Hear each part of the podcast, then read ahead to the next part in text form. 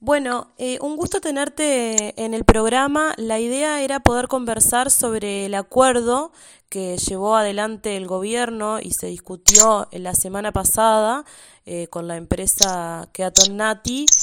Y como fuiste el miembro interpelante a Ever la semana pasada en una sesión parlamentaria que no estuvo exenta de polémica por algunos tonos y algunas agresiones verbales que se llevaron adelante, te pregunto sobre todo ¿Qué te llevó y qué llevó al Frente Amplio a interpelar al ministro Heber por este acuerdo que está llevando adelante Uruguay? Eh, está bien, bueno, en primer lugar, muchas gracias por la oportunidad de, conversar un rato. En segundo lugar, digo, el, acá, acá el tema central es que este acuerdo a que llevó que, el gobierno uruguayo, la, torre ejecutiva, es decir, que el presidente de la calle y el ministro Heber llevaron adelante, es un acuerdo eh, sumamente inconveniente para los intereses nacionales. Es decir, eh, nosotros algunas veces no tenemos la magnitud de lo que significa el puerto para, para el Uruguay, el puerto de Montevideo. Eh, en primer lugar, significa el punto de vista histórico, es decir, la razón de ser del Uruguay, es decir, nosotros primero fuimos puerto, luego fuimos Estado y luego nación. Es decir, existió mucha disputa en torno al puerto para eh, eh, manejar la vida de los orientales y, fue parte central de la lucha por nuestra independencia. Entonces, es decir, es inconveniente porque eh, a través de, este acuerdo, es un acuerdo que se le dio lo que nosotros decimos la llave del tránsito del puerto de Montevideo se le dio a esta empresa privada, pero no solamente eso, sino que se creó un monopolio privado desregulado, es decir, se le dio un monopolio privado en el manejo de los contenedores y todos los contenedores que ingresen al país, y eso tiene un efecto muy grande sobre la vida de, todos los uruguayos, porque eso nos afecta, nos va a afectar en el bolsillo mismo, porque todo lo que ingrese al país va a pasar por ahí, y esto como es un monopolio desregulado, es decir, la empresa tiene la posibilidad de establecer las tarifas sin ningún control del Estado. Y entonces cuando nosotros en Salto vayamos a comprar un producto en el almacén de la esquina, un producto importado, cuando vayamos a adquirir una vestimenta en salto o un electrodoméstico importado, que, gran parte de lo que consumen los uruguayos es importado. Entonces, eh, el efecto es que nosotros vamos a, va a haber una consecuencia económica sobre, porque va a haber un encarecimiento de los productos importados. Y es decir, y lo otro es todos los contenedores que salgan del país, es decir, cuando salen el, trabajo de los uruguayos, es decir, tienen que pasar por ahí. Y eso también, todo lo que se habla de la competitividad, es decir, un monopolio regulado que puede pasar, es que se va a cobrar una sobrecuota, un impuesto encubierto se le va a cobrar, y eso lo que va a hacer es nos va a a complicar la vida en lo que es la competitividad, es decir, en la competitividad que nuestros productos salgan a competir, tengan más colocación de mercados en el exterior y salgan a competir en mejores condiciones. Es decir, es negativo por eso, pero además no solamente eso. Es decir, acá hay entre 700 y 1000 puestos de trabajo que están en juego. Es decir, hay mil familias que eh, eh, se, se, pierde el trabajo. Es decir, el gobierno presenta esto como un esta es una inversión que viene a generar puesto de trabajo. No, esta no es una verdadera inversión. Porque nosotros el otro día discutimos muchos temas, pero uno es, UPM fue una verdadera inversión, porque uno podía discutir acerca de la conveniencia y la inconveniencia. Nosotros creemos que UPM era muy conveniente porque se crearon 10.000 puestos de trabajo, crecía el PBI, crecía, eh, había innovación, entonces, pero acá no, acá no hay innovación, porque la innovación hay decir el dragado, que es llevar el puerto a 14 metros, ¿quién tiene que pagar eso? Los uruguayos. Es decir, por este acto inconveniente que es inconstitucional, porque para crear un monopolio se requiere ley, se viola todo el ordenamiento jurídico portuario. Por este acto nosotros estamos, el, el, el gobierno de la calle y el negociador Luis Alberto Heber valorizó esta empresa en mil millones de dólares. Es decir, ¿y cuánto tenemos que pagar nosotros los uruguayos? Dos mil millones de dólares. Entonces, es decir, esto es sumamente inconveniente para los intereses nacionales. Y eso nos llevó al Frente Amplio a, la interpelación, a exigir responsabilidad política, a denunciar este hecho, que es un hecho muy grave, es un hecho sumamente grave, porque el desarrollo del país, es decir, el desarrollo del país, el futuro desarrollo del país está en mano, está, está en juego, porque, es decir, un bien estratégico como es el puerto, hoy va a estar en manos de una multinacional belga sin ningún fundamento porque la causa es una causa que nosotros hicimos una causa ilícita, porque no existía ningún juicio eh, no, es, no, no teníamos una inminencia, un juicio a nivel internacional. Eso no es cierto. El Uruguay tenía una posición muy sólida de defensa de sus intereses. Esto tiene, fue una amenaza de juicio. Este, esta empresa nos amenazó con un juicio y lo que hizo el gobierno del presidente de la calle y del eh, Luis Alberto Heber, lo que hizo fue entregar el puerto y llevar adelante todas las pretensiones, todos los reclamos de esta empresa sin ningún fundamento. Esa es? la verdad, por eso este, este, es un tema que vamos a seguir peleándolo muchísimo. El compromiso del Frente Amplio es pelear por la defensa del puerto. ¿Cuál es entonces, em, si es tan inconveniente, porque planteado de esta forma parece una completa locura, ¿no? ¿Cuál es el trasfondo político que tiene esta decisión? Porque algún, algún interés tiene que haber más allá de, de lo evidente, ¿no? Es algo de lo que también se ha conversado por estos días. El, el, tema es, eso fue lo que le tratamos de pedir explicaciones al, al ministro Heber y al Poder Ejecutivo. Eh, ¿Cuál es la explicación razonable que tiene el gobierno, el Poder Ejecutivo, para decirnos que se llegó a este acuerdo? ¿Cuál es la explicación razonable? Y no hay explicación razonable. Esa es la verdad, no hay ninguna explicación razonable. Existieron idas y venidas. El ministro Heber le ha faltado la verdad en este Parlamento. El ministro Heber cuando viene a la primera comisión de transporte dijo, hay informes jurídicos, hay informes económicos. Nos dijo nombres de juristas, pero resulta que después nos enteramos que los nombres de juristas que decía Heber, que uno es Durán Martínez, el doctor Durán Martínez, que fue prosecretario de la calle Padre, hoy es el abogado de la empresa. Entonces, es decir, que, existían informes económicos de, que evaluaban, que hacía, evaluaban en 1.500 millones de dólares esto. Bueno, nos dijo que se iba a, traer, iba a traer todo y después no, no, trajo nada. Después a la segunda vez viene y dice, no, yo no, nosotros tenemos que respetar la posición del Estado. Y nos entregó un informe de nueve carillas sin firma, sin nada que se le atribuye al prosecretario actual. Y después fue a la comisión de a la comisión de transporte de diputados, dijo que no existían informes. Tuvimos que ir a la justicia para aclarar esta situación. Y al final resulta que el doctor Delgado, el secretario de presidencia, nos dice, no existen informes, no existen estudios económicos, no existe visación. El Tribunal de Cuentas, cada vez que el Estado hace un gasto, el Tribunal de Cuentas lo tiene que ver en forma preventiva. Cada vez que el Estado asume una obligación, el Estado, el Tribunal de Cuentas lo tiene que ver en forma preventiva. Acá el Tribunal de Cuentas no se lo escuchó. El quien tiene que controlar la legalidad de los gastos no se lo escuchó. Entonces, no hay explicación razonable de todo esto. Y eso es la molestia del otro día, porque el Frente Amplio tuvo una posición muy sólida de defensa de los intereses nacionales y presentó una denuncia en forma muy concreta, el Frente Amplio. Y del otro lado, ¿qué es? Del otro lado es el, el 90% de lo que hablaron, no hablaron del acuerdo.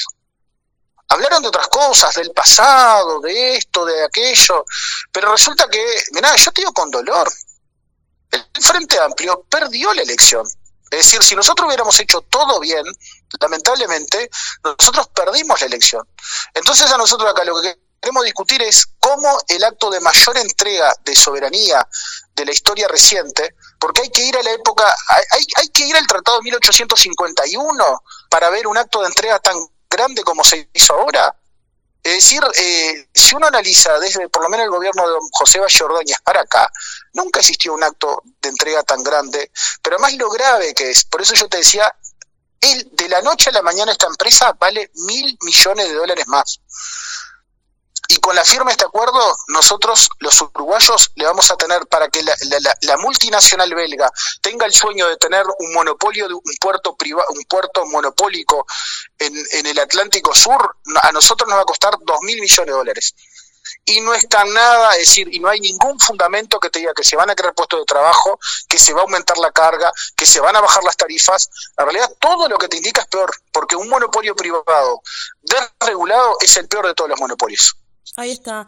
Eh, ¿Cuál es la diferencia entre este acuerdo y el acuerdo preexistente? Porque esta empresa ya tenía un acuerdo con el Uruguay. ¿Qué es lo que cambia sustancialmente y qué pasa con la otra empresa que competía, que también dijo que iba a emprender acciones eh, legales, porque se violó como la competencia que había entre las dos empresas con este acuerdo y se benefició a una, ¿no? Claro.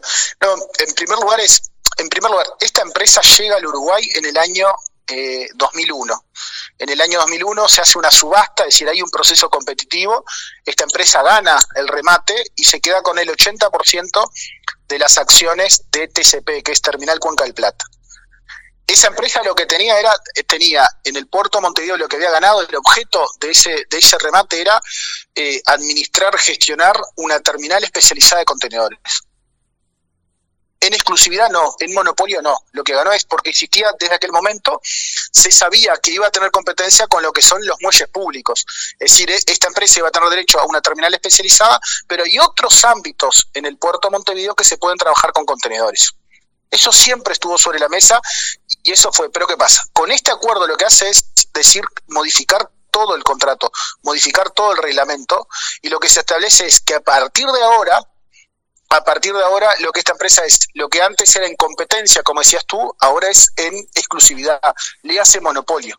Porque a partir de estos acuerdos, de estos decretos, lo que hace es, eh, la única empresa que va a poder trabajar con contenedores en Puerto Montevideo se llama Catón Natí. Y se desplazan a todas las empresas, porque hay una empresa grande que se habla mucho, que se llama Montecom, pero hay un conjunto de empresas chicas que antes podían trabajar con contenedores y a partir de este acuerdo no pueden trabajar con contenedores. Por eso es que se habla de mil trabajadores que están siendo perjudicados, entre 700 y mil, pero ya son mil, porque 700 son los trabajadores que están vinculados a Montecom, pero hay un conjunto de empresas chicas que eh, que son, que, es decir, que se los prohíbe trabajar con contenedores. Es decir, yo creo que lo central es eso, es decir, que a partir de este acuerdo a esta empresa se le da un monopolio, pero se le da un monopolio violentando todo el ordenamiento jurídico, porque se viola la Constitución de la República, pero se violan varios artículos de la Constitución de la República, pero no solamente eso, se viola todo el ordenamiento jurídico portuario. Entonces, esa es, eso es lo central. Y a partir de, esta empresa que había hecho una amenaza de juicio, que era un, juicio que era improponible, inadmisible, que no, tenía eh, posibilidad de prosperar, ahora sí, ya hecho, ya Uruguay además ha llevado adelante juicios contra multinacionales que parecían imposibles. Muy, de forma muy exitosa muy exitoso. El Uruguay tiene una tradición. El Uruguay tiene varias tradiciones. En primer lugar es respetar, eh, respetar el ordenamiento jurídico internacional. Respetar que si viene una inversión, un inversor a hacer una inversión en Uruguay eh, respetarlo y no discriminarlo. Es decir, Uruguay tiene una tradición. Uruguay se ha presentado a los tribunales internacionales y ha ganado juicios, como tú, hacías referencia ahora, hay varios juicios que hemos ganado, desde Filimorri a la Tirí y tal, varios procesos internacionales. Pero ahora eso, que era, era un juicio, que era no había posibilidad de prosperar, ahora sí hay juicios, tanto a nivel nacional como internacional, que hay mucha posibilidad que prosperen. Y ahora sí van a tener un título habilitante para castigar el Uruguay. Pero además, porque nosotros estamos hoy, el Uruguay está en una situación de, de, desventaja, está en, una, está en una posición de, como te puedo decir, de, eh, de indefensión, porque hoy no existe un abogado en el Uruguay, no perdón, no existe un abogado en el Ministerio de Transporte ni, ni en la Administración Nacional de Puertos que, eh, eh, que, que, porque dicen expresamente que no participaron, que no, no contestan los recursos, porque le dicen al Poder Ejecutivo, le dicen al Presidente de la República, mire, averigüen, vayan a averiguar con quién los asesoró. Eso te lo dice el Ministerio de Transporte, la jurídica. Eso te lo dice la jurídica de la Administración Nacional de Puertos. Es decir, estamos en una situación de mucha indefensión. No entiendo, no, no entendí. ¿Cómo, ¿Qué es lo que, lo que dicen los abogados de, del Claro, hoy, hoy los abogados, es decir, Montecom, varias, las varias empresas perjudicadas por esto interpusieron recurso ante el presidente de la República. El presidente de la República cuando le llega les dice, bueno, los envía al Ministerio de Transporte. La jurídica del Ministerio de Transporte le dice al presidente de la República, mire, yo esto no participé en esta negociación, yo lo que les digo a ustedes es, se asesoren con quien los asesoró el recurso vuelve al presidente de la República y el presidente de la República dice, bueno, yo como me asesoro en estos temas a través de la Administración Nacional de Puertos, vaya a la Administración Nacional de Puertos. Cuando llega a la Administración Nacional de Puertos, la jurídica de Puertos dice, mire, compartiendo lo que dice la jurídica del Ministerio de Transporte, que se eh, consulte con quien los asesoró. Entonces es una situación de indefensión, es decir, porque hay expedientes hoy que dicen que esto fue todo muy desprolijo y por eso es que eh, este, un conjunto de empresas tiene la posibilidad real de hacernos juicio, tanto a nivel internacional como a nivel nacional. Ahí está. Otra de las dudas que surge también es por qué se extiende durante tanto tiempo este contrato. Parece también este, muy, muy exagerado extenderlo por 12 periodos de gobierno, o sea, involucrar a tanto gobierno que ni siquiera sabemos ni de qué color, ni con qué características, ni en qué condiciones van a, a estar, ni qué, qué condiciones va a estar el mundo a, durante tanto tiempo a una sola empresa. O sea, ¿cuál es el argumento para, para que se extienda durante tanto tiempo este contrato? No, mira, yo el, tema acá es el siguiente, es decir, que acá se tomó una decisión que es una decisión eh, de, eh, de, gran envergadura para el Uruguay, porque se, acá se negoció el puerto, acá se entregó el puerto Montevideo, que tiene una incidencia muy grande en toda la economía nacional. Entonces, acá no, no es que no es una inversión por 50 años, no, no, es mucho más allá que eso. Porque yo te digo, lo del plazo, si es una inversión real que viene a generar puestos de trabajo, que viene a agregar una innovación al Uruguay, uno lo puede aceptar. Yo te digo que para mí ahí no es la discusión esa. El tema que se, se entregó el puerto a cambio de nada. Acá la discusión es, yo acá eso que se valorizó en mil millones de dólares la empresa, lo, dicen los, nuestros economistas. Que el Estado pierde dos mil millones de dólares, que nos va a costar a todos nosotros, lo dicen nuestros economistas. El tema es que no se puede disponer de, uno de los principales activos del Uruguay, como decís tú, sin hablar por 12 periodos de gobierno. Entonces, pero además que no nos da nada a cambio, porque el dragado, que es la innovación más importante que sería en el puerto, eso va a costo del Uruguay. Eso va a costo de nosotros, del pueblo uruguayo. Es decir, eso te cuesta 240 millones de dólares más 30 millones de dólares por año. Acá, pero no es solamente eso, se le entregó 188 hectáreas de un predio que es valiosísimo acá en Punta de Sayago para que la empresa te instale molinos eólicos. Se le entregan otras partes del puerto Montevideo a cambio de nada. Es decir, se saca la armada dentro del puerto, la armada que tiene unos predios ahí, se la saca y se le entrega a esta empresa a cambio de nada. Se le perdonan juicios a esta empresa a cambio de nada. Entonces, ahí está la cuestión. Sí, la, cuestión, es esa. esta, esta cuestión de a cambio de nada se dice para el Uruguay, pero muchos especulan que hubo quizás eh, un, un canje, pero privado con alguno de los de las personas que negociaron esto a puertas cerradas. ¿Qué opinión te merece eso? Yo no, no puedo decir, el Frente Amplio hoy está analizando todas las situaciones y lo que te digo es que nosotros lo que vemos es que eh, no existió ninguna explicación razonable. Estamos analizando esto, pensamos llevar a la justicia y cuando lo llevamos a la justicia ahí podremos hacer algún otro planteo. Los socios ahora de la coalición, los socios de la coalición gobernante, que, ¿cómo lo, los vieron ustedes? ¿Lo vieron cómodos con la discusión o también había incomodidades allí? No, no, eh, sin lugar a dudas no existió comodidad por parte de los socios de la coalición, pero yo esperaba más de los socios de la coalición. Yo esperaba más de Cabildo Abierto. Yo esperaba que Cabildo Abierto, por ejemplo, que hace un planteo de desarrollo nacional, yo pensé que Cabildo Abierto iba a defender el puerto Montevideo. Pero además, lo que plantea Cabildo Abierto ahora de que de poner una cláusula de que hay que escuchar al Estado en caso de que se llegue a vender esta empresa, de que, se llegue a vender el paquete accionario de Catonati, es decir, esto ya fue discutido porque hay una cláusula expresamente que está dentro del acuerdo que si se vende el paquete accionario Catonati, el Estado, la empresa que venga, el tercero que compre eso, viene a ocupar el lugar de Catonati, sus derechos y sus, obligaciones. Es decir, esto ya estuvo sobre la mesa. Es por la galería esta propuesta. Pero yo esperaba más. Realmente yo esperaba que Cabildo Abierto, porque ¿qué dice el Frente Amplio? El Frente Amplio dice que este acuerdo hay que dejarlo sin efecto, hay que declararlo nulo y a partir de ahora negociar con dignidad.